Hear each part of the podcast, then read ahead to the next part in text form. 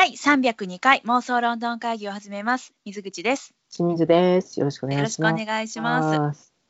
あの衝撃の事実に気づいたんですけど、なんでしょあのー最近さ iPhone だけなのかな、ポッドキャストのアプリがなんかリニューアルしててね、アップデートされてたの。で、ポッドキャスト私いろんなの聞いてるからさ、うんうんで見てたらなんか、あ自分あのいろんな表記の仕方とか変わっててさ、う。ほうほトップ画面っていうのかな、それぞれのあのーポッドキャストがトが変わってるってこと？レイアウトが変わってる。そうそうそう。ほうほう。でなんか今まで見れてなかった情報とかも、うんあの追加されてるの例えばこのポッドキャストはだいたいなんか週1回更新されてますよとかほう。妄想論の会議は各週ってなってた。えまあ、平均やろ、ね、頑張ってると思ってた。平均、うん、平均すると各週になると思う。だって間34ヶ月休んでた時とかもあるからさそれにしては各週でとどまってるのはすごいことだと思う。鳴らされてるってことね。多分ね。多分なんだけど平均かなと思うんだけど。でねそこにさなんかこれまで全何エピソードって書いてるところがあってほうほそこにね327エピソードって書いてあった。う。なんで？え誰か偽ってる？違う違う違う違う。私たちさ偽物がいる？偽物はいないよ。偽物はいないけどそのあのカウントしてない回っていうのがあるやんそもそも。え、それインド会議のこと？インド会議だけじゃなくてね。あとはその雑談会だったりとかさレビュー会だったり。りとかさそういうの全部カウントしてあとリアルロンドン会議もあのカウントしてないから。ああ、そういうことか。ああ、なるそう、ほどね。なんなら最初の0回から9回まではもうないわけやからもっと言うとあの私たちはこの300回以外に、えっと27回分余分にやってたから実は320今日が8回目なんだよっていうそういうお話。それが私の気づいこれた衝撃の事実。さあ、私がさ、うん。あの次の記念会480何回目にしますって言ったのがさ、うん割と的を得てたんじゃないか説。そうかも。だから427回ぐらいにあれ？400回？違う違う。300もう分かんなくなってきちゃった。そうだね。400えっ、と400 73回ぐらいにやったら83とかって言ったから、そうそう。やったら500回目になるんじゃない、うん、おいい線いってたんちゃいます？まああそう。500でいいと思います。あのカウントしてるるやつでいいと思います正規会じゃないやつもやってたんですね。そうちゃんとカウントしてくれててっていう話です皆様300回以上お付き合いいただいて。ありがとうございます。はい、というわけでですね今日は何をお話しするのかと言いますと、はい。えーとある映画のレビューをさせていただきたいと思います。ただですね、先に突っ込んできますね。はい。いつの話やね。そうなんです。あの私たちにはね、あのリストというものがありまして、はいあのこれえっと見たかったけど見忘れてたとか見れなかったとか、うんで後々見れたら見ようねっていうリストっていうのがあるんですね。で、はいしんちゃんはすでに見ていたんだけれども、はい。私がまだ見ていなかった映画っていうのが一つありましてねそれが映画「イエスタデイ」です。ね、もいつの公開よ？う2019年の10月が日本公開だそうですね。1年半お預けですよ、私。すげえそうで、まあ、なんで私がこの映画を今このタイミングで見たかっていうと、まあ、そもそもね、私しんちゃんに対してお預けレビューをお預けにしてる映画っていうのがまだ日本ありまして、はい、それがあの今絶賛公開中の絶賛かどうかわからないですけどあの映画館がねさまざまその系、うんうんうん上映形態がいろいろなので、えーうんジェントルメンと面でやってた ジェントルメンじゃないジェントルメン、うんうんとあとファーザーですね。はい。うん、この2つを私は、えー、と土日が映画館がやっていないために見に行けない人になっていてうん。それで、えっと、しんちゃんに今お預け食らわしてるところなんです。であのなんか映画見たいなって思うじゃないですか。はい。でそこで Amazon プライムであ見てなかった映画あったと思って見つけたんがイエスタデイでした。イエーイね。うん。待ったよで。しんちゃんお待たせはい。ちょっと待たせたね。だいぶ待って、私、ごめんなさい。えっと、これやるって決まって、うん再建しようと思ったんですけど、間に合わず、なので今回、えっと提案です。はい。1年半前に見た私にこの感動を思い出させる回。ああ、思い出せられるか、出させられるかな、この私ごときの、この、あなただって結構、結構フレッシュでしょ？そう、えっと、うん4日ぐらい前に見た。うん、もう全然フレッシュじゃん。うん。うん、私よ日数で数えたら結構よ。うん、そうね。まあ、うんきっと大丈夫よ。思い出すよ。というわけで、えっと、うんうん、そう、前半ネタバレなしで、あと、まあ途中からね、ネタバレ、ネタバレありで話していきたいなと思いますので、またね、はいあの、スイッチオフのタイミングはこちらから、えーご提供させていただきますので、それまでは安心してお聞きください。うん。ねまあそうね。私も新鮮な気持ちで接するようにしますわ。新鮮なか、あのー気持ちで接してくれる？うん。うん。ありがとうございます。はい。というまあわけで、でもこれ公開当時からね大注目だったわけですよ。大注目だった。だって監督ダニー・ボイル脚本リチャード・カーティスなんてイギリスうん、めっちゃいいですよ。そしてね題材が、ビートルズ。そうなんです。これは、えっと、どういう映画かと言いますと一言で言ってしまうと、あのパラレルワールドものでして、えっと、主人公を除いた全ての世界がですねある日、えーある瞬間に起こった世界中で起こった大停電の後にですね、えビートルズの存在をがもうなかったことになってた世界になってるんですね。でね面白い発想やね。面白いよね。うんうん。で、えっと、この主人公はあの、まあ、30代荒さにしてあの売れないミュージシャン振り出しながらミュージシャンを続けていて、ちょっともう芽が出ないからそろそろミュージシャンやめようかななんて思っていた、えーこれが主人公のジャック君。彼がですね、えっと、そのある日を境に自分以外の周りが全てビートルズを忘れてしまっている状態になっていて自分だけはそのビートルズを知ってるんですね。であれ？もしかして俺今まで売れてなかったけどビートルズの曲でいけんじゃね？みたいになってさあそこからどうなるかっていうのが、そのお話の本当に、もうこれが全てですよね。ちんち思い出した？思い出したよ。あ本当？それは覚えてたよ。はい。というわけでね、まあ、設定だけ聞いたら、え、何、どういう、あのああそうそうそういうことね？って、あのきっとね、日本の皆さんなら妄想ロンドンなんじゃなくてもですね、あの納得していただけると思うんです。なぜなら私たちはもう、このもしもの世界っていうのを、もう小さい頃から刷り込みでね、もう体験してきてるんです。知ってた？しんちゃん。ん？ドラえもんに素晴らしい秘密道具、もしもボックスっていうのがあるってこと。おお。見た？のび太の魔界大冒険。見てない。か。そうか。私はね、もうこのもしもボックスがありますので、もしもボックスすごいねんで、パカッて開けてさ、電話、あの、まあ、言ったら、電話ボックスよね。うんうんうん電話ボックスがあもし、もしボックスなのね。そうそうそうそう。それとかけてんのあの、ドラえもんの秘密道具、大概ダジャレやからね。うん。うん、そう。で、そこで電話をかけるんよ。で、はいもしもビートルズがいない世界になったらって言ったら、もうその瞬間からチャリーンってなって、うん。うん。ビートルズがいない世界とかが起こるわけ。ほうほうほうほうん、で、あのーまあのび太くんはねいろんなしょうもないあのもしもの世界っていうのを数々生み出して最後にはお母さんに粗大ごみで捨てられるんだけどもあのう。でな そう。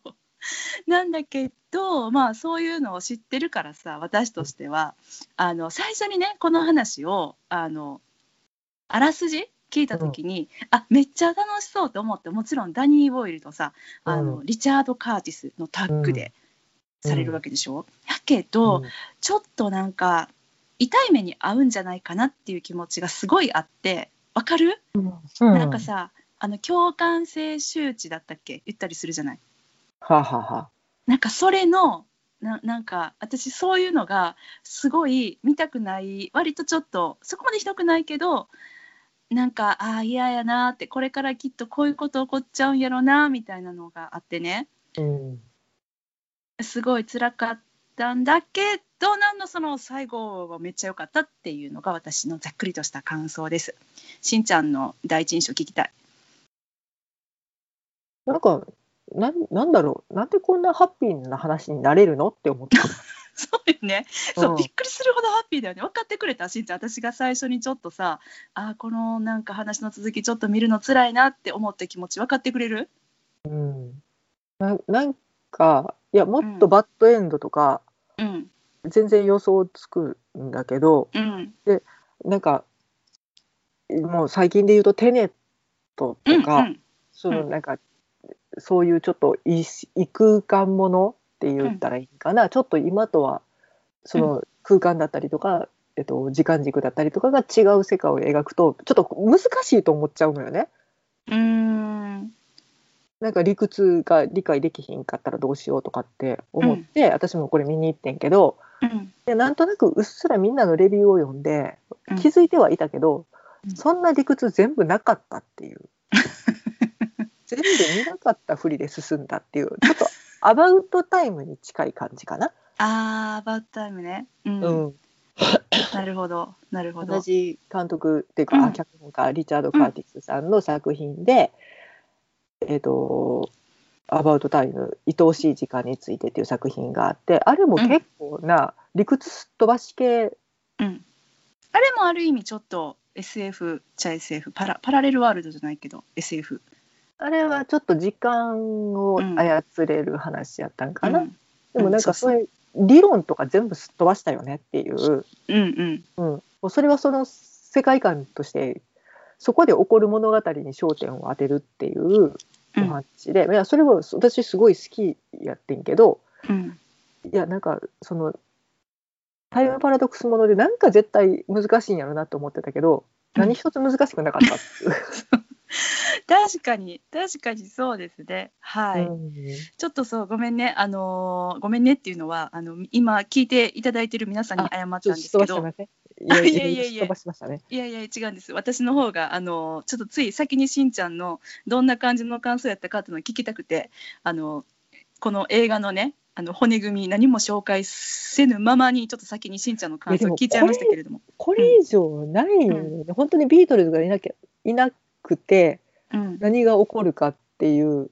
うん。にでもそんな世界で大きな出来事は起こらなくて、うんうん、ある一人の青年の身の回りに起きたことっていううん、枠組みだよねただただそれだけだよねってあいう。このお話ね。うんうんうんうん、まあそうですね。うんどんなこと起きたかってはその彼にとってはすごく大きな出来事なんだけどうん、世界には何の影響もなかった。確かにそうなんだよね。うんそうそうそうそれはそうでしょうよね。うんうんそうえっとじゃあちょっとねここでねすいません、はい。あのイエスタデーについてもうちょっとあの基本的な情報をはいはい。はいあのお伝えしたいと思います。はい。はいこちらですね、えーどんな映画かと言いますとトレインスポッティングやスラムドッグミリオネアのダニー・ボイル監督とラブ・アクチュアリーの脚本家リチャード・カーティスがタッグを組みうん。ザ・ビートルズの名曲の数々に乗せて描くコメディドラマ。うんイギリスの小さな海辺の町で暮らすシンガーソングライターのジャックは幼なじみの親友のエリーから献身的に支えられているものの全く売れず、音楽で有名になる夢を諦めかけていた。そんなある日、世界規模の瞬間的な停電が発生しジャックは交通事故で昏睡状態に陥ってしまう。目を覚ますとそこは史上最も有名なはずのバンドザ・ビートルズが存在しない世界になっていた。彼らの名曲を覚えているのは世界でただ一人ジャックだけで「てんてんてんてん」というのがあの主なストーリーでございまして、うん。はい。こちらですね、えっと、主人公のジャックを、えーイギリスのですね人気テレビドラマ「イーストエンダーズの」に出演してますヒメーシュ・パテルさんが演じられまして、はい、えっと、今ですね、大人気の、大人気のってあれだな、ノリに乗ってます、えっと、うん。リリー・ジェームズさんが、この主人公の幼なじみ、エリーを演じましてね。はい。うん。あと、なんと、これですね、あの、シンガーソングライターのエド・シーランさんが本人役で出演するというね、うん。うん。ね。ね。そうです。びっくりするほど出演してた。うん、なんか、カメオ出演レベルじゃなかった。意外なぐらい出てらっしゃいましたね。うん、しなんかもうなんか全然違和感なかったよね。うん、うんなんかそう そういう人っていう。そうもともとこれあのコールドプレイのクリス・マーティンさんのために書かれた役だったそうなんです。うんうんうんああなるほどね。うんあ、でねそうなのよ。であのーただクリスさんがあのご家庭の事情でねあの出演できないってことになってであのーリチャード・カーティスのあそうクリス・マーティンさんリチャード・カーティスのお友達枠だったそうなんですけど同じくおお友達枠のあのエド・シティランさんが「ほんじゃお前出てみえへんか?」みたいな感じで出演決まったと そういう流れだそうです。この何ですすかねこの あのジャック役はねオーディションよヒメーシュ・パテルさんオーディションで射止めたんですよ。うん、もう結構なんだろうなえっとまあ演技もだけど歌と演奏っていうのももちろんうんオーディションに含まれててで、うんあの歌と演奏素晴らしかったからもうそのまま生かそうっていうことでこれ吹き替えなしなんだって。うんすごいよねだだと思う。うん。うん、ですごいなと思った。うんああ演奏される方だよね。心のこもった。まあ、心は込めていただきたいところでございますけど、うんそうそうなんだよね。うん、で、あのこれがね、えーダニー・ボイル監督、まあ、さっきあのトレインスポッティングって言いましたけれども、はい。あのーなんていうんですかね尖ってておしゃれみたいなイメージの強い監督ですよね。うんざっくり説明ですけどトランスとかねそうだねあと私たちあの妄想ロンドナーにはおなじみの深いナショナルシアターライブのフランケンシュタインですとか。はい。うん、あとオリンピックの開会式とかね。やりましたね。そうなんですよ。というあの愉快でおしゃれな尖ったおじさまでございます。に対してですね、あのリチャード・カーティスさんこちらも英国代表する、えー脚本家映画監督ということで、うんあの有名な作品がさっきしんちゃんも言ってくれた「アバウト・タイム」ですとかあとは「ラブ・アクチュアリー」「ノッティング・ヒルの恋人」などなどなどですね。まあまあすごい作品噛んでらっしゃるよね。そうなんミスター・ビーとかだもんね。あミスター・ビンもそうですね。うん。うんなんですよ。で、まあ、その2人がね、これ初タッグなのかな、タッグを組むということで、あの非常に、そしてまあ題材がビートルズっていうこともありまして、リチャード・カーティス監督がもともとビートルズの大ファンだったんだって。ほうほうほうほうう。ん、やっぱね、そうあってほしいよね。リチャード・カーティス監督じゃないか、今回は脚本家ね。うん。そう、ダニー・ウォールさんの方はちょっとあんまりすいません、情報があの得られ得ることができなかったんですけれども、うん。まあ、ただですよ、この2019年ね、うん、10月にまあ日本公開となってますけれども、この辺りの年っていうのは、何しかあの英国の音楽シーンに関わる映画っていうのが非常に多かった年だよね、しんちゃん。うん。つい23日前にうん。地上波初放送になったあの作品とかですか、なんでそこ隠すんよ。そうそう、ボヘミアン・ラプソディですね。うん。うん、ですとか、あと、えっと、同じ頃にできたのかな、ちょっと公開日は、あのーこのイエスタディの方が後ですけれども、あのエルトン・ジョンの半生を描いたロケットマンですとか、はい。はい、タロン・エジャトン君がね、あの主演されてましたけれども、っうんていうのがあってからの、この、えー2019年10月、イエスタディです。これタイトルなんか忘れちゃう。書いとこう。イエスタディ。はい。昨日。うん、そうなんですよ。なのでこれね、あのー実はこの映画もちろんは絶賛っていう向きもあるんですけれどもなんだこの映画っていうので酷評の向きもあるんですよ。ねしんちゃん。いやなうんわそりゃそうだと思うわ。うん えっとインターネットムービーデータベースによりますと、こちら10段階中6.8。うんそしてロッテントマトによると観客票が89点そして非評価票が63点ということでございましてね、うんうんはい。まあ、なんともあの、まあ、この辺りねあの分かりやすいよねトマトの辺りがね。うん。うん。こう、うん。う。ん。そうそうそうそういやそそのさっきの流れでね、そのボヘミアン・ラプソディう。うん。結構なんていうか忠実に史実に基づいて、ライブエイド完全再現みたいな売りをしてる、うんでロケットマン、うんえっと、一人の男性のもうなんか精神世界みたいな描き方をしてるっていう流れで来てこれ見たら、うんなんだこりゃっっていう。あ確かにそうですよね。ですよね。本当に誤解を恐れずに、いやもう本当に先に謝るけどうん、バカ SF っすよ。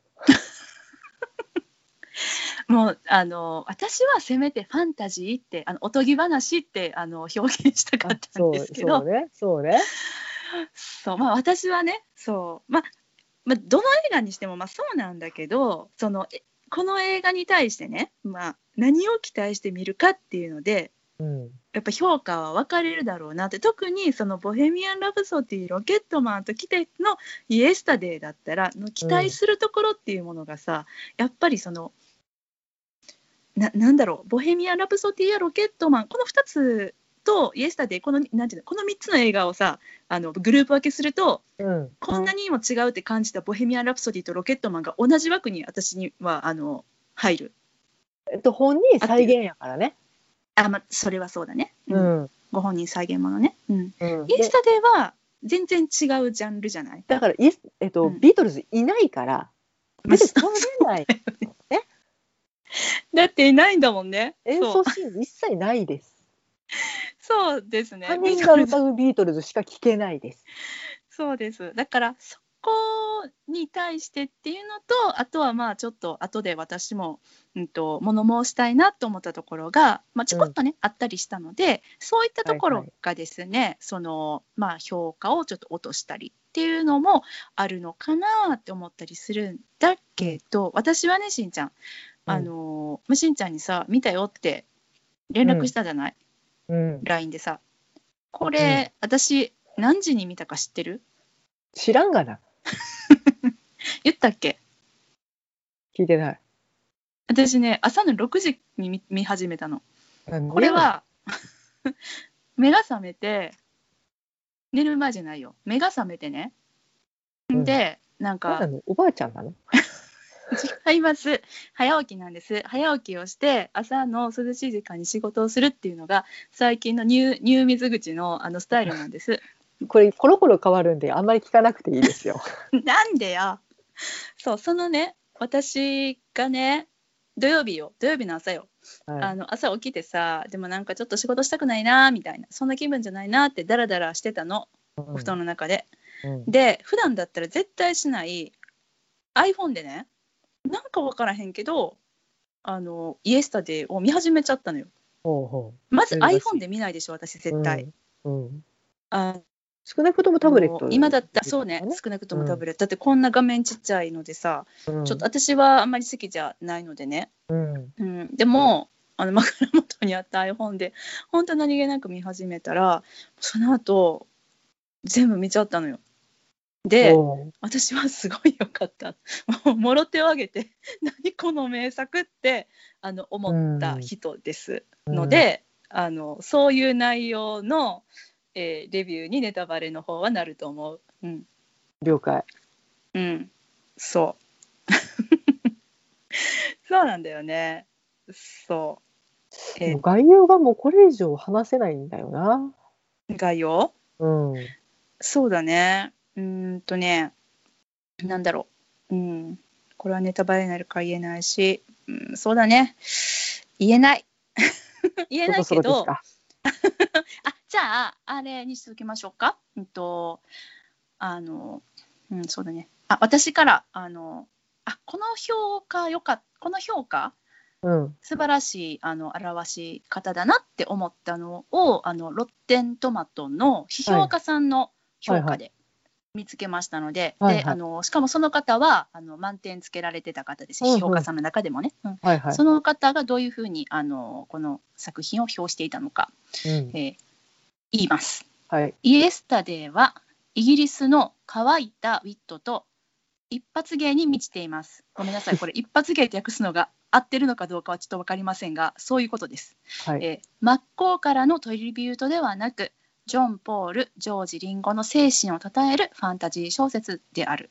っっていう、あの評価でして、私はこれに本当に大賛成です。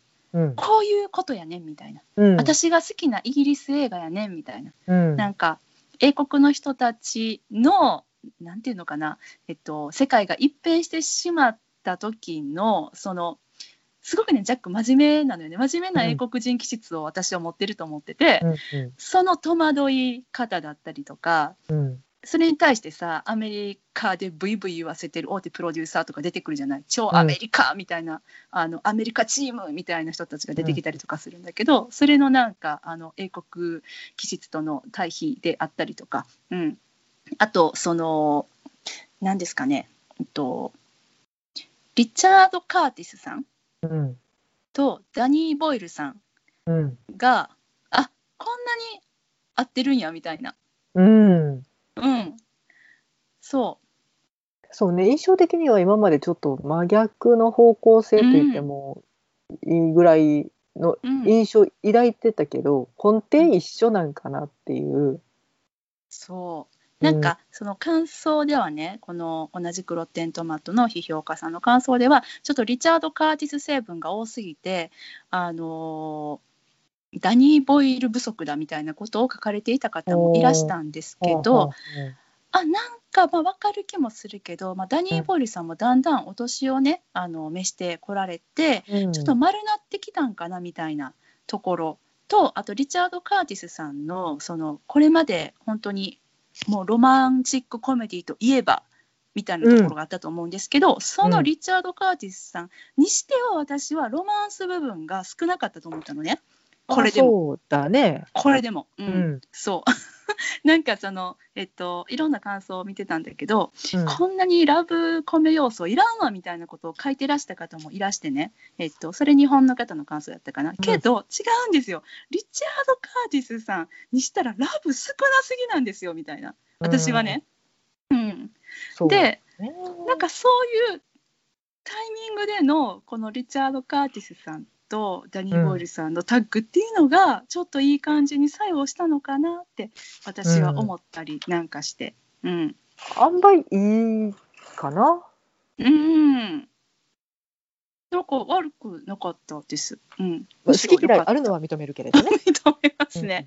うん認めますね。なんかその最後ハッピーエンドって言ってたけど、うんしんちゃん。しんちゃんが言ってたわけじゃなくてこの映画がハッピーエンドなんだけどそのハッピーエンドの部分っていうのが「なんやこれ!」っていうこうバカ SF ってしんちゃん表してくれましたけれども、そのバカ SF 部分をね多分英国映画ファンの方たちは「うんアホやなあ英国映画」ってちょっと思える感じのうんリチャード・カーティスだよね、そうだよね、母ってこう思えるような、うんうんなんかそういう感じの終わり方なんだよね。全部なんかもうほったらかしててええんかいみたいな。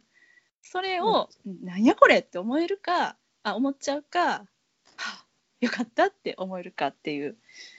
うん。いやーなので、えっと、イギリス好きの方は見ていただいて全然大丈夫じゃんじゃないかな。うん。うんイギリスの笑い好きな人とかね。うんうんうん。うん。ちょっとイギリスあんまりだわっていう方、まあ、そもそも聞いてらっしゃらへんと思うけど、そうなんかな。うんうん。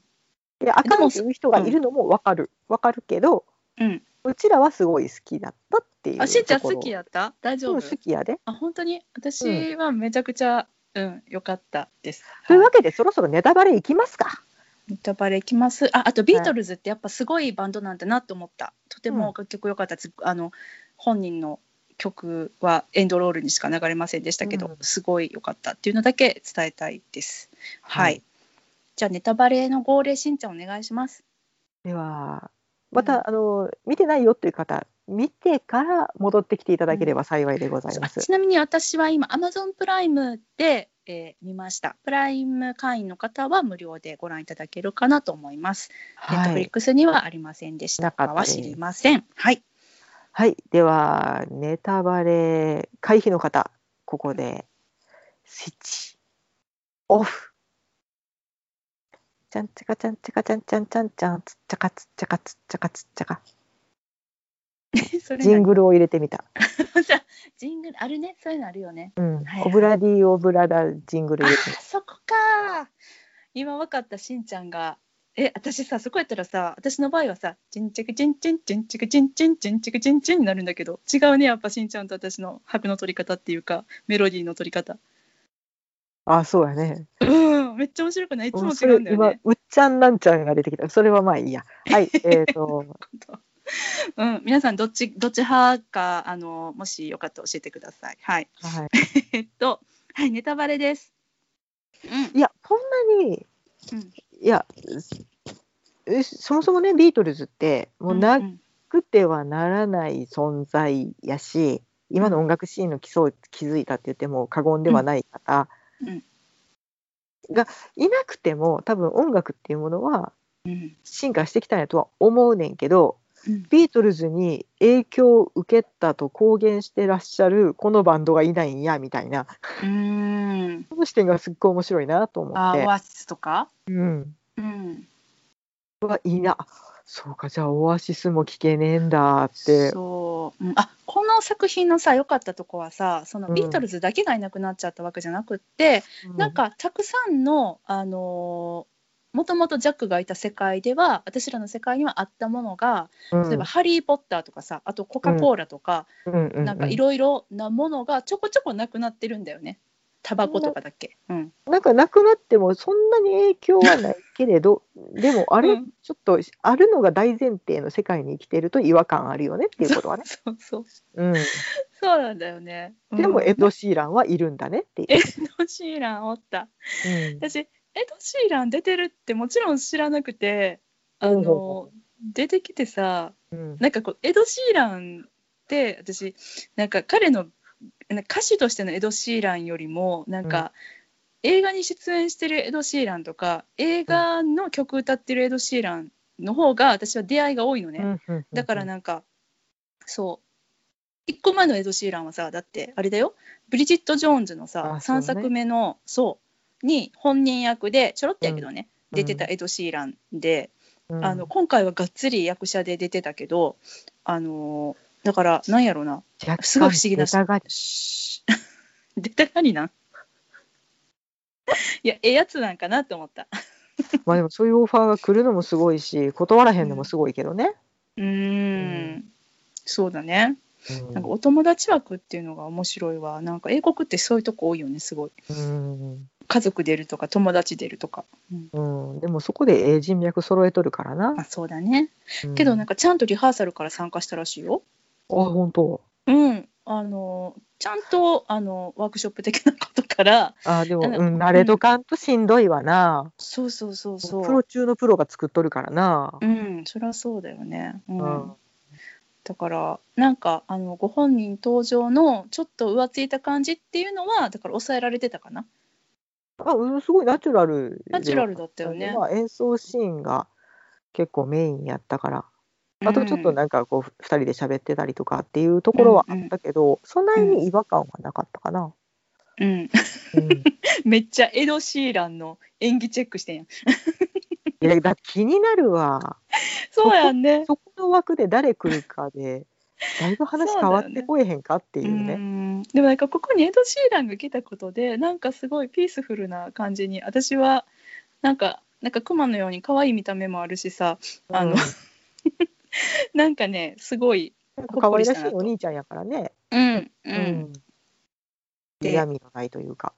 うん、思いましたね。そう。で、なんか、まあ、そうそうそうそう、あのーね、えっと、ビートルズ、良かったなって言いましたけど、私、いビートルズ、そんなさ、あの、なんか、なんやろ、何積も思ってなかった。ってことかな？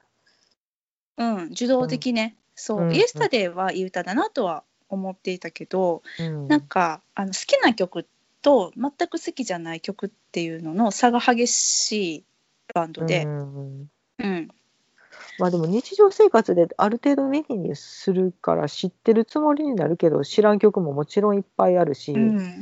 そう言われてみれば私アルバムを選択して聞いたことはないなと思って。ああそうねそうね。うん、うん。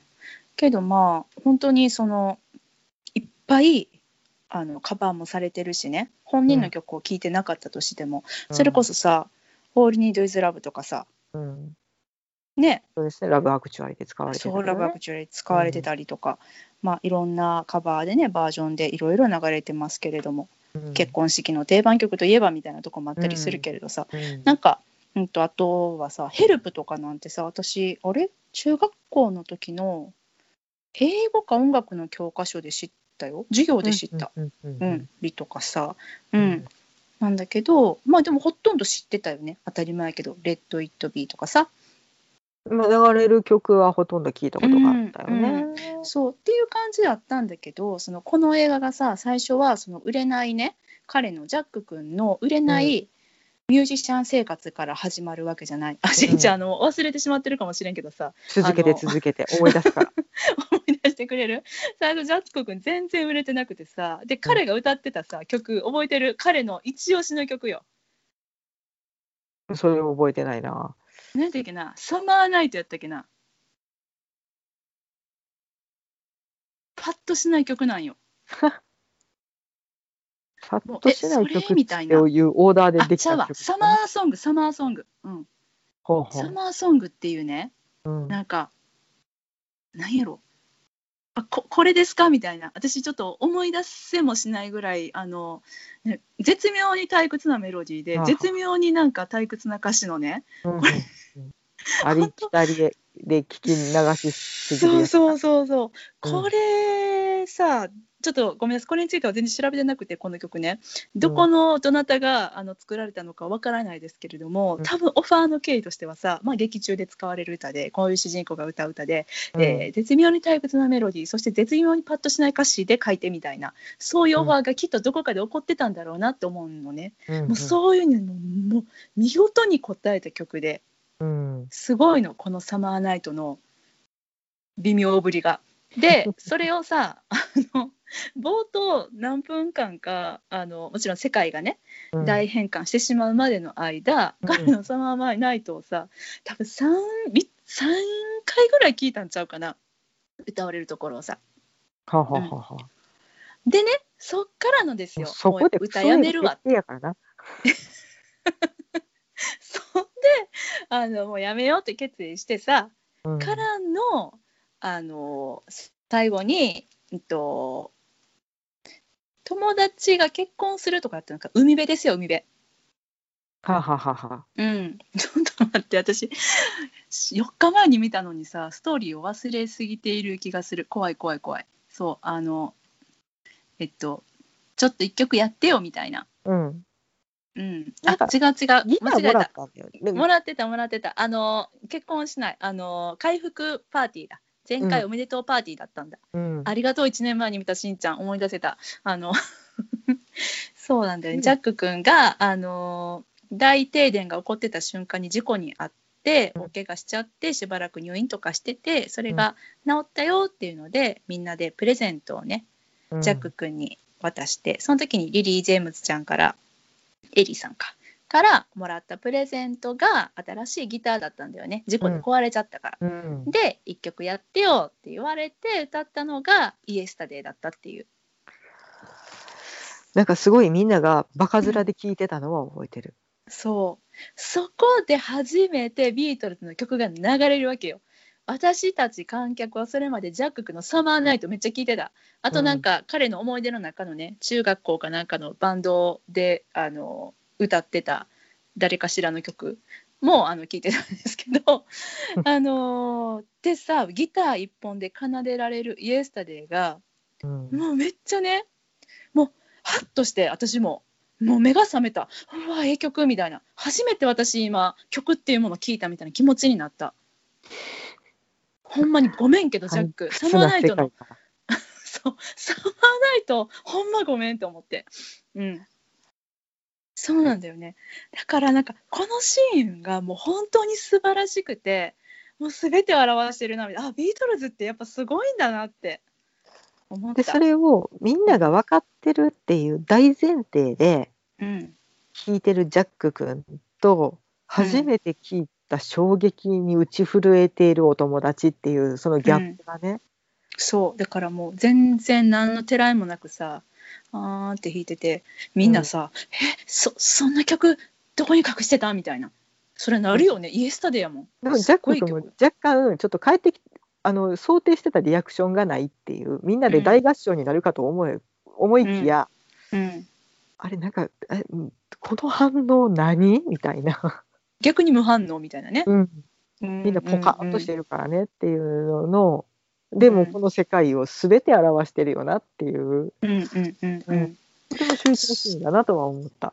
うん、そうだよね。で、そこからジャック君はさ、その、あ、ビートルズ知らんとかあるみたいな。最初信じられんかったけど、うん、あのいやあれもこれもあれもこれもってうん。言っては見るけれど、みんな無反応、何言ってんのって。うん。それよりお前の次の曲聴かせろよって言ってくるけど、うん。えーっと自分の曲やるわけにはみたいなね。うん、そうなんだよね。で、そこで、まあ、現代やなって思うのが、まあ、ビートルズを Google 検索で調べるっていうね。もちろんそこにはビートルズいなくて、あの、甲カブトムシ虫のね、そうです、そうです。が出てくるっていうね。うんうん。そう。なんか、なんすかね。うん。よかったね。いやだからそのちょいちょいこううん。私らが知ってる世界との落差やからこっちはある前提で聞いてるけど、いやでもこれもありえる話なんやなってどっかで思いながら見てて私は。ああ、え、うんどういう点であり得る話？いやなんか今こうななんかほんまに世界の分岐点みたいな話になるけどさビートルズがいる前提で、うん。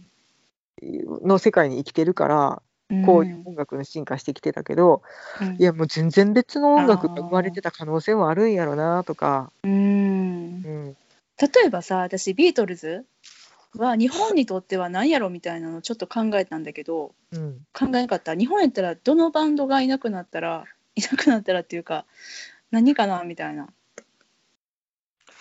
日本 CCB とかですか？CCB っすか？なるほど。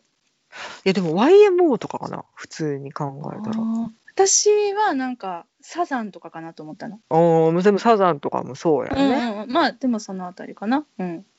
まあまああの歌ってはいらっしゃらないけれどもあの小倉圭さんとか阿久悠さんとかかもしれないけれど、うんうんうんううん。ん。まあねうん。まあ、だ独自の歌謡曲みたいな進化の仕方とか、あの昭和歌謡みたいな、うん。うん、ああいう名曲が生まれない世界もあったわけじゃんっていう。まあ確かにね。ううん。んまあでもこの映画のあり方のそこはすっ飛ばすんやのうちの一つにさあビートルズがな、いなかった世界あオアシスはいません。うん。けどなんかこんな風に音楽性が変わってるみたいなことはそれは別に描かれなかったじゃない？だからバンド形式はもう廃れててとかっていうわけではないもんね。そうそうじゃなかった、うん。まあ多分描こうとしたらそういうなんか方向に持っていくこともできたんだろうけどもあくまでもそれはもうすっ飛ばすというかそこは知らんみたいな。だからロックがこうビートルズで進化したけれど、うん。しなロックが進化しなくって結うん。局クラシックに戻ってるよねとかっていう世界もあるわけや。ん。今世界の主流はオペラですとか、うん。うん。うん。ではないんだねっうんていうのはそうそうね。まあ楽器はあるわけやし、うん、そうだよね。うん。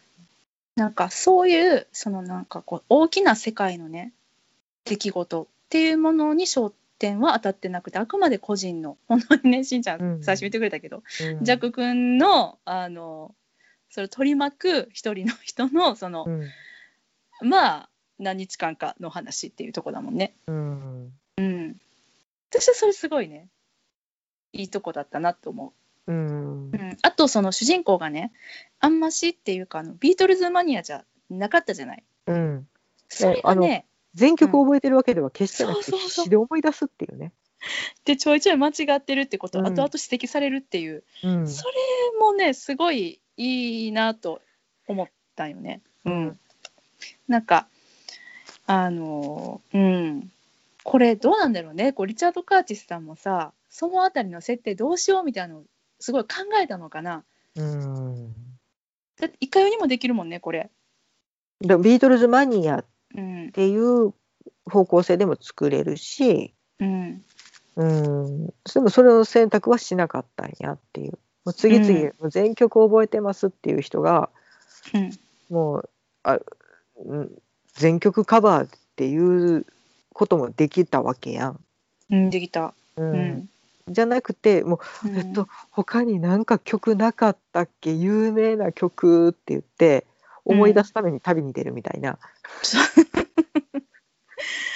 そう だよね。なんかその、話のねその持っていき方としてね、まあ、これはまああの現実的じゃないと思うんだけど一個の可能性としてねそのビートルズの素晴らしい歌をこう歌いつつもうさらにいいものを作ったっていうそのハッピーエンドのいくつかある可能性の一つとしてそれもさできたかもしれないじゃん。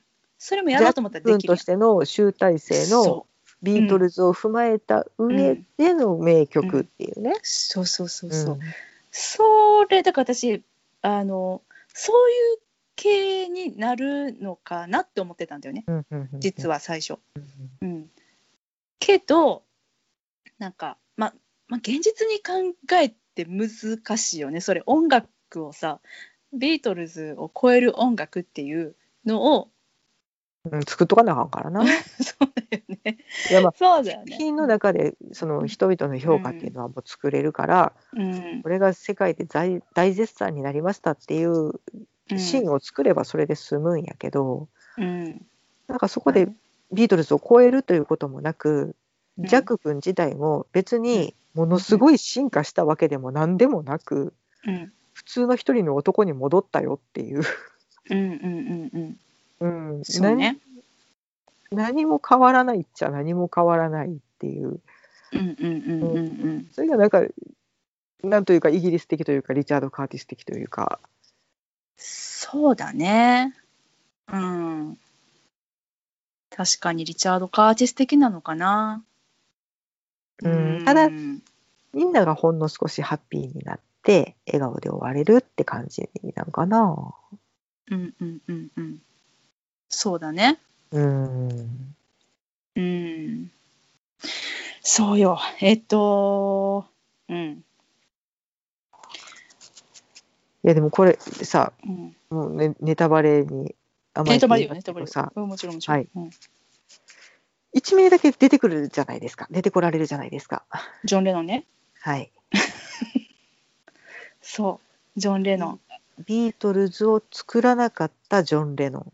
うんうん。うん、だなので死ななかったジョン・レノンって、うん、また、まあ、やってらっしゃるのがねあのダニー・ボイルさんの大大ベテラン組のロバートカ・ーカーライルさん、はい、ちょっと似てたけどね、めっちゃ似てたね、うん、こんな感じになり はるんやろなっていう。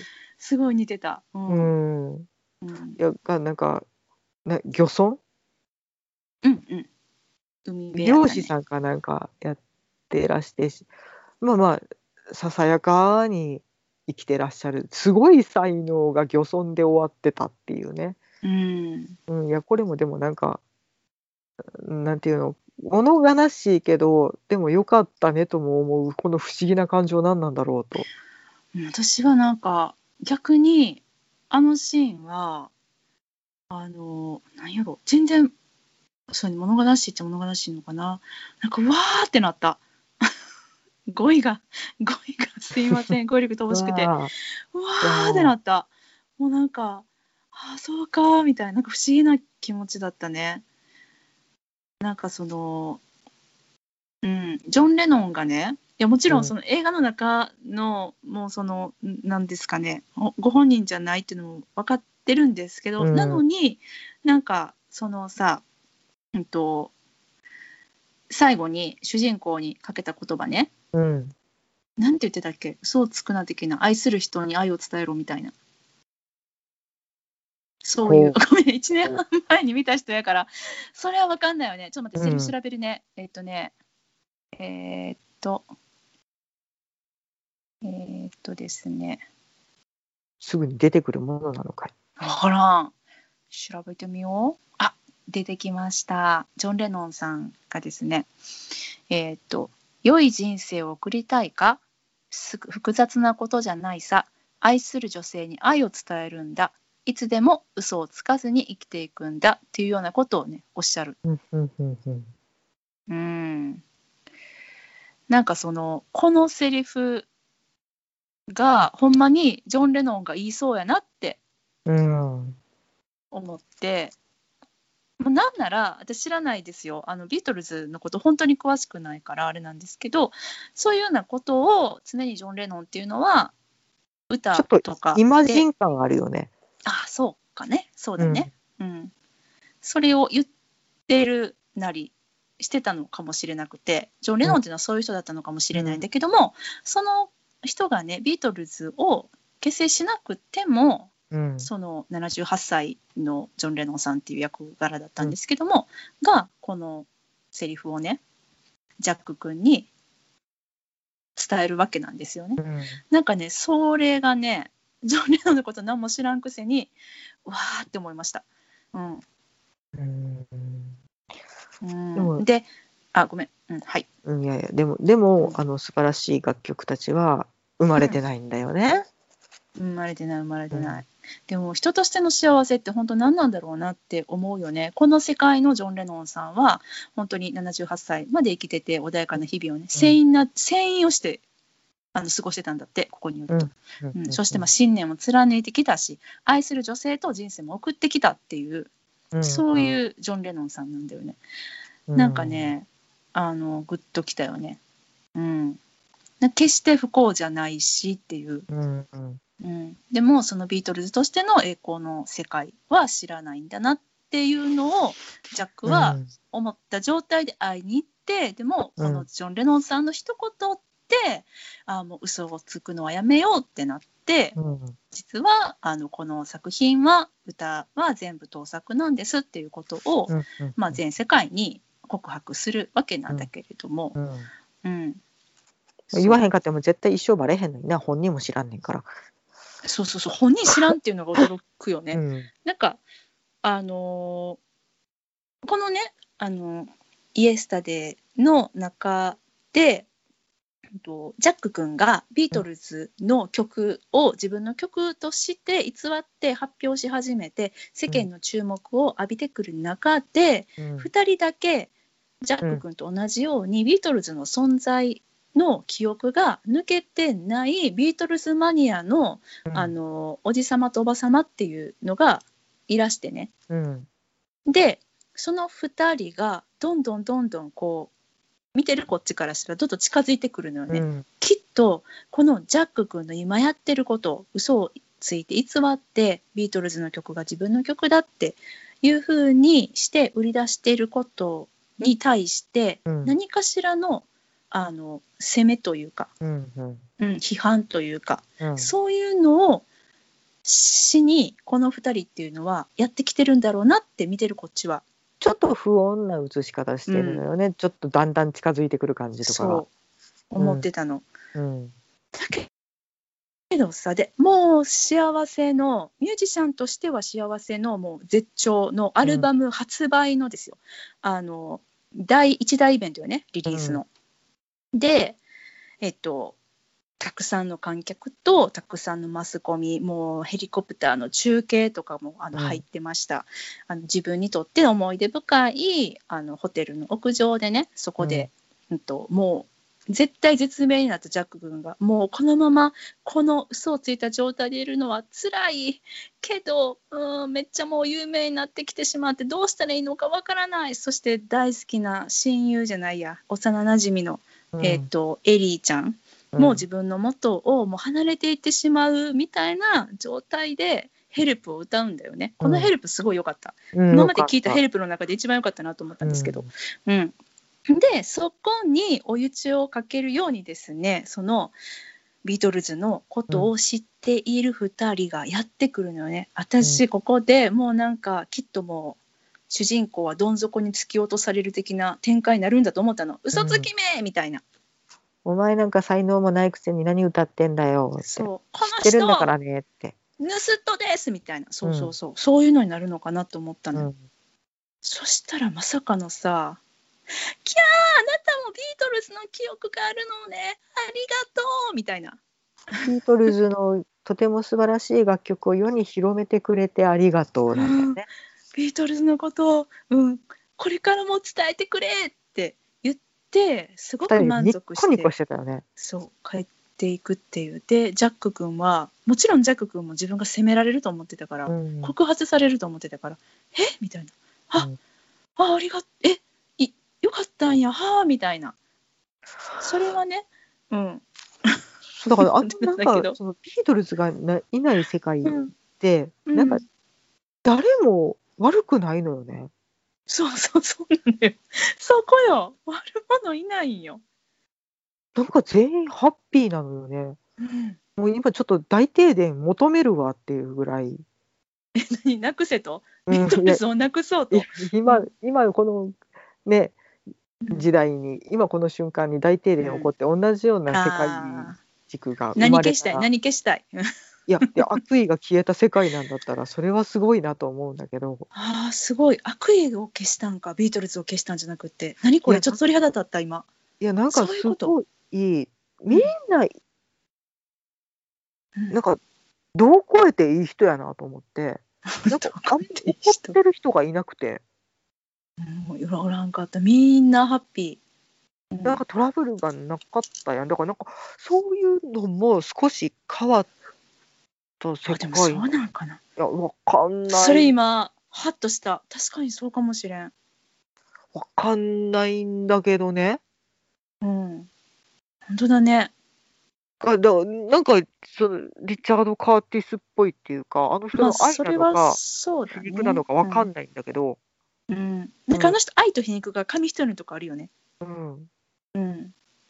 まあまあ、あの、なんか普通におったらい意地が悪いところもあるんやろなっていうおっちゃんやから、まあ確かに。うん、そうだね。それを皮うん肉として描いてるのか、理想として描いてるのかわかんないんだけど、なんか、うん。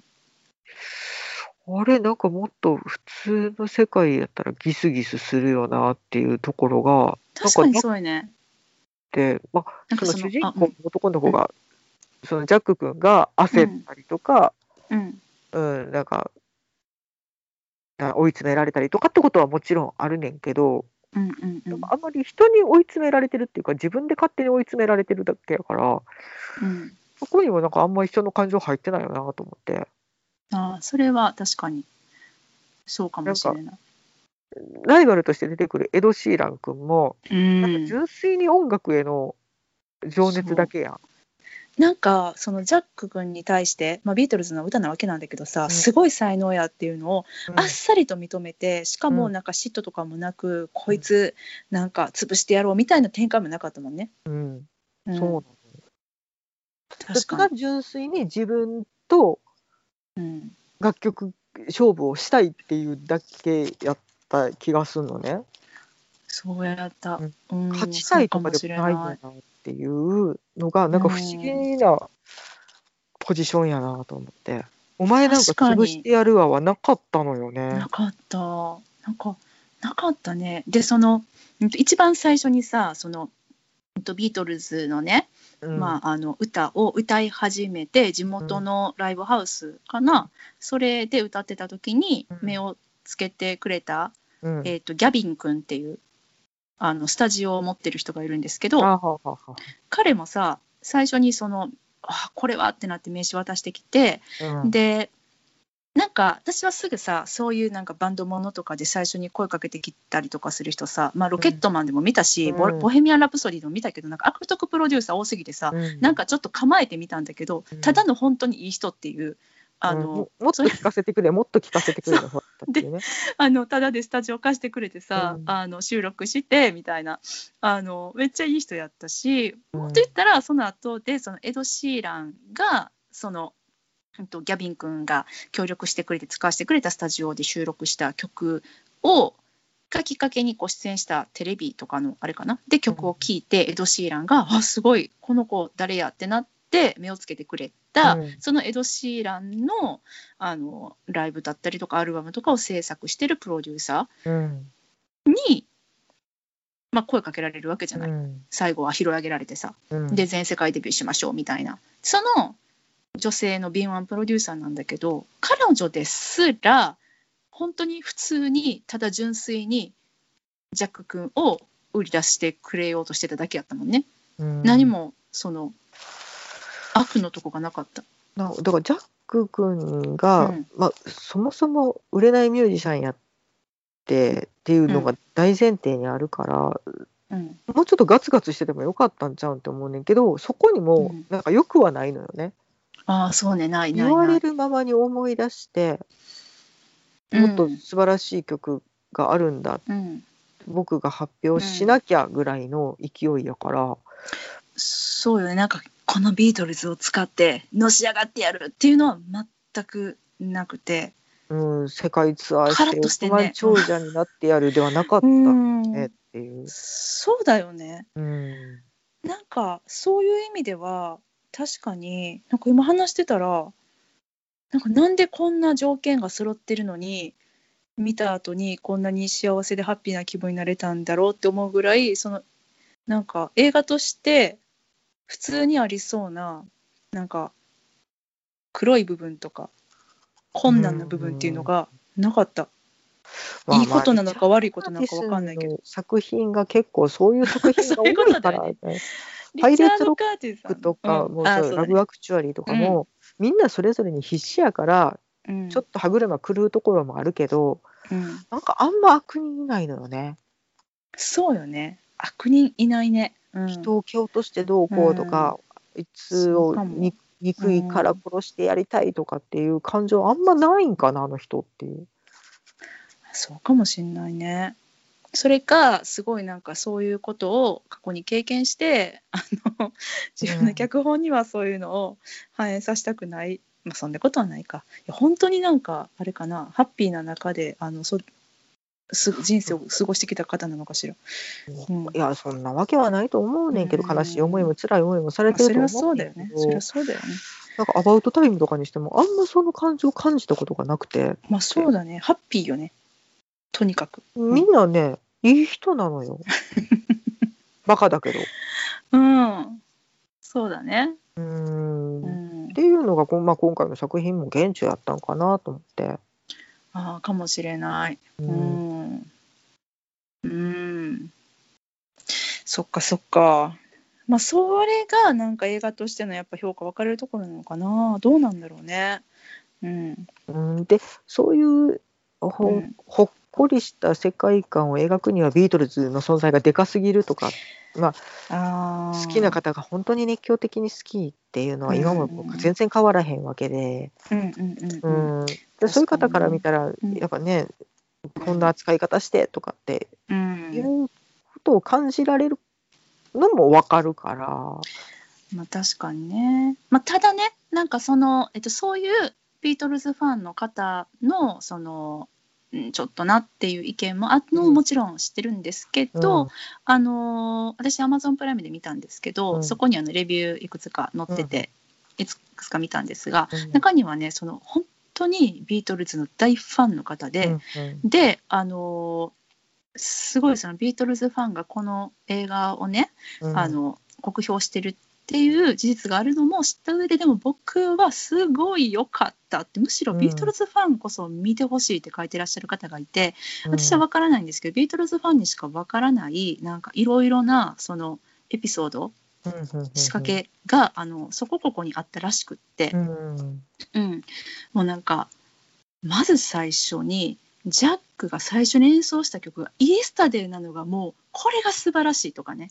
こういうこういう背景で生まれてきた曲やからここに「イエスタディ」をあの選択してるのは素晴らしいことだとかタイトルにしてるのも素晴らしいとか、あのなんかそういうのがめちゃくちゃ長く書かれてるのが Amazon のレビューの最初にあるのでで私は知らんからさあそうなそういうなんかあの見方をされてる方もいるんだなと思ってちょっとホッとしたじゃないけど、うん。まあ、大好きなリチャード・カーティスさんがね、まあ、あのビートルズファンとはいえこの映画を作ったことでそのビートルズのファンの方から、うん、こんなのビートルズじゃないみたいに言われてるその反応も見たからさしんちゃんが送ってきてくれた、うんそのねレビューだったりとかも、うん。なのでちょっとホッとしたなっていうところもあったりして、うん、なんかそうそうそうそう。なんだよね。うん、でも私がね私は映画としてじゃなくて私がもしこのジャック君やったらうん。こうすれば嘘もつかずにあのしかもきっとめっちゃずっとこれからも、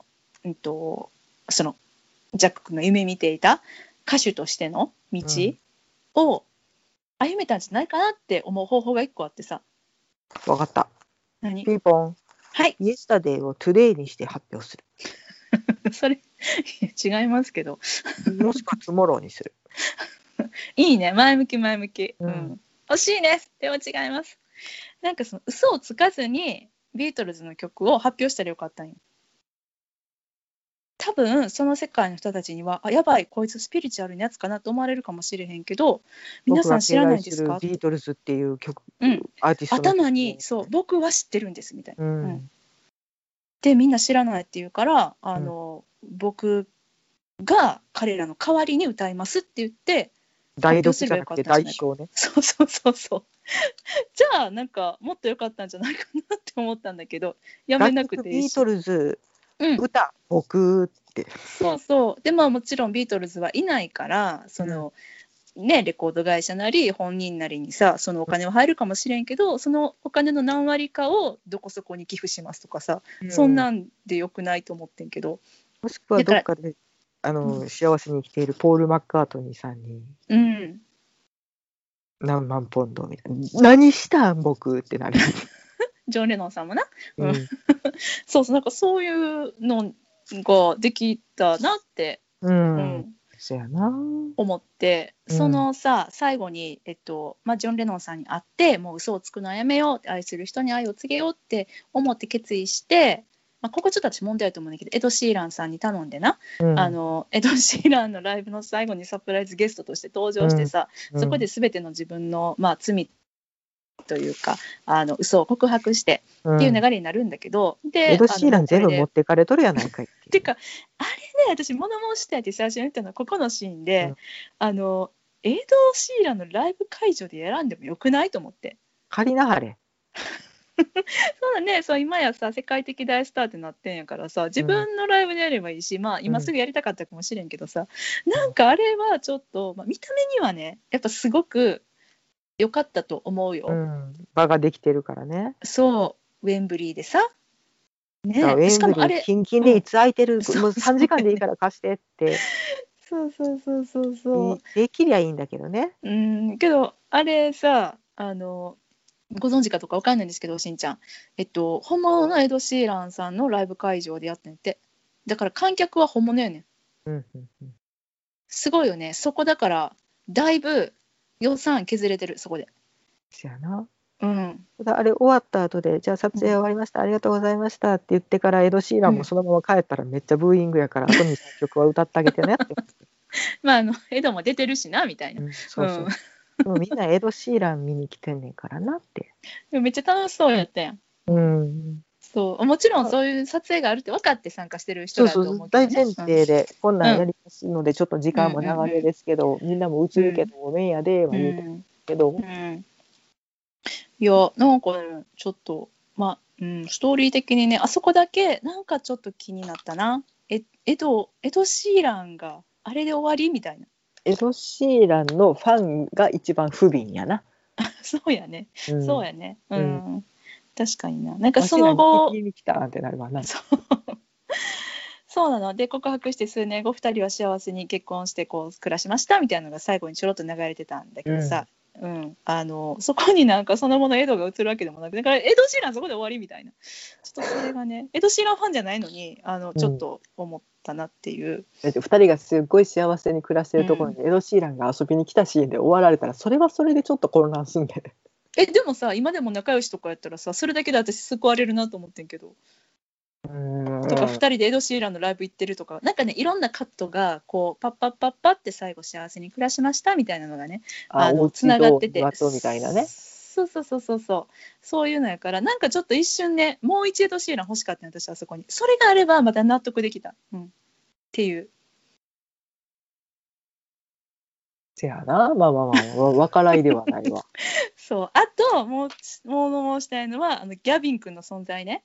あの、うんと、エリーちゃんがさジャック君がもうなんか自分のことをもう振り向いてくれないって思ってギャビン君と付き合うことにしたって言ってその一番最初にジャック君のことを見初めて俺のスタジオ貸してあげるよみんなであのアルバム作ろうって言ってくれたとても人の良いあのギャビン君なんですけど、うん。そのギャビン君と付き合うことにしましたって言ってたの。思い出してなしんちゃん。うん、うん。どうどう？そのくだりがあったの覚えてる、うっすら。そう。ほんでなその最後のさその自分のあの嘘でしたっていうのをあの告白するタイミングでうん。えっと実はそのエリーちゃんと 今更やけどエリーでやってるよね、あの エリーちゃんとねうん。あのえっとなんだっけえっとエリーちゃんとギャビン君が、うんそのウェンブリーの会場に来てるの。うん。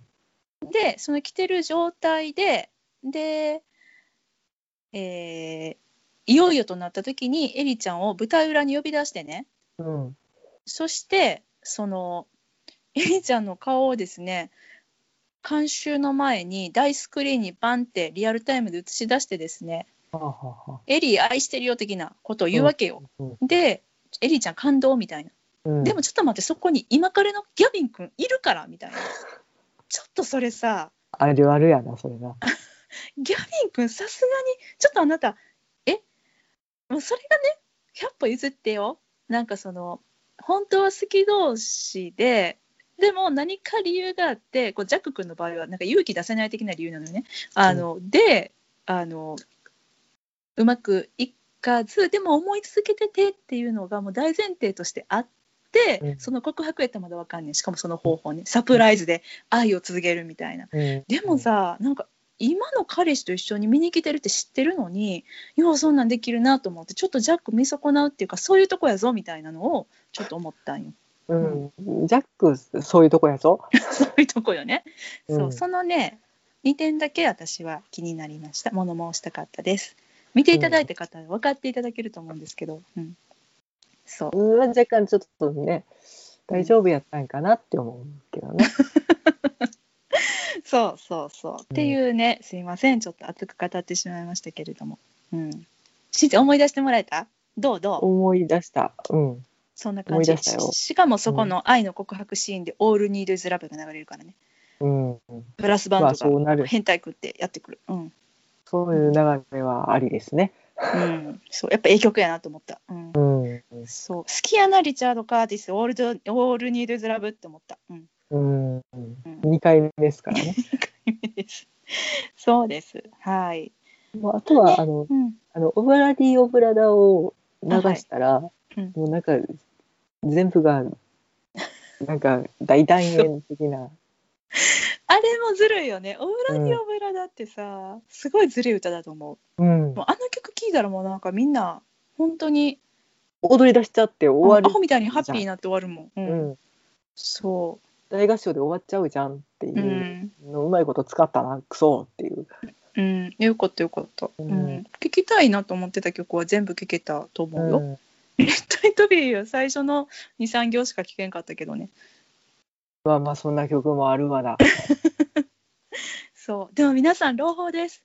なんとあのーこれのね歌の全編収録してるアルバムが劇中ではちょこっとしか流れなくても全部収録してるやつが出てますのであのーまあ Amazon プライムで見れる方なら Amazon ミュージックも聴けると思いますので全部それが聴けます。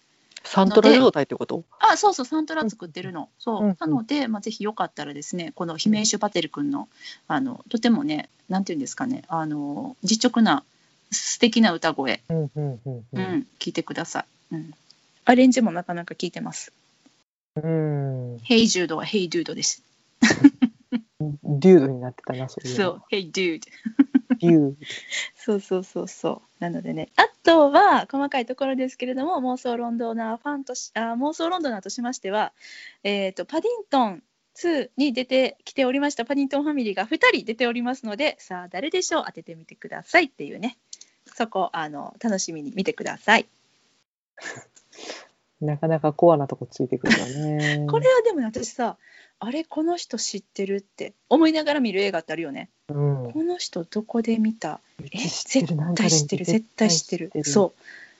で最後の最後にはっ！って思うんだよね、はうん。このここで見たんやっていうのがあのありますのでぜひぜひあの見て探してみてほしいです。わからない知りたいよっていう方はあのこっそり教えますんで なんで秘密やねんって感じやけど。連絡ください。はい。そんな感じです、えっ、と Spotify 使ってらっしゃる方、うん。イメージパテル君の曲入ってます。あバージョンのやつね。はい。ああよかったよかった。じゃあそれでもぜひ聞いてみてください。にサマーソングも入ってます。サマーソング入ってんの？やった1分48秒です。短いね。そんな短かったんや。そっか、フルコーラス。それで終わんのでなんか全部短いねんけど、ん？全部 1, 1分2分かな？あそうなの？やけど、うん、多分全曲入ってるんやと思なるほど。う。うん。うん。じゃあぜひぜひちょっと聞いてみてください。ちょっとサマーソングはほんまに思い出してみて。あのわかった。聞いてみてほしい、うん。後で再生するわ。うん、これはね聞かんとあかんよ、うん、すごいね、はい。サマーソングうん。罰ゲームやん、こんな。ん。いやサマーソングとさビートルズのカバー曲が並んでるってすげえなと思って、ん。Yesterday 褒め褒めですから。My ね Life うん The Long and Winding Road、うん。サマーソング。これは褒めでございますので。はい、うん、っていうね。はいはい。でそんなところかな。私はもう本当におおむね楽しめましたしなんかしんちゃんが言ってくれたもしかしてこれはビートルズが消えた世界というのではなくて全ての悪意が消えた世界じゃないのかっていう説に、えー、一票でございます。いやいやいやいや、わかんないけどね。いや、リチャード・カーティス、そういうことやりそうだなっていう。やりそう。ってことは「ハリー・ポッター」が消えた意味はとかってすごい思っちゃうんだけど絶対そこなんか思うことあるじゃん、おっさん。あるでし。ょうね。まあいいや消。したわ「ハリー・ポッター」と思ってタバコもないしコカ・コーラもないねんでペプシが残ってんねんであなんかめっちゃ面白くない？聞きたいそれについてさリチャード・カーティスさんにめっちゃ聞きたい。なんかそういうことを聞いてるインタビューないのかな？ちょっと探してみようと思います。皆様のもしぜひあの見てきてご意見ございましたらあのお聞かせいただきたいと思います。はい。ね、なねなんかそういうレビュー上げてらっしゃる方もいらっしゃったのでね。あ本当に、うん、そっかそっかちょっとそこまで私たどり着いてなかったんですけど、いやでもなそういうね、うん、そういう考え方もね、そのうん方向からの考察も面白いなと思ってい。やだとしたら本当素敵な映画だなとますます思いましたでございます。はい。はい、そんなとこかな。というわけで、ご感想お待ちしております。はい。えっと、妄想論の会議ではお便りを募集しております。ハッシュタグ妄想ロンドン会議をつけてツイッターでつぶやいていただくか直接私たちまでリプライください、えーメールでのお便りも大歓迎です妄想ロンドンアットマーク Gmail.com MOSOLONDON アットマーク Gmail.com までお便りくださいはい。お前らこの映画忘れてないかっていうご意見もお待ちしております。はい たくさんいただいておりますのでね早くリスト消化していかないなと思っております、はい。ね本当にね。はい。というわけで、えー今日はこの辺りでお別れしましょう。さようなら。ありがとうございました。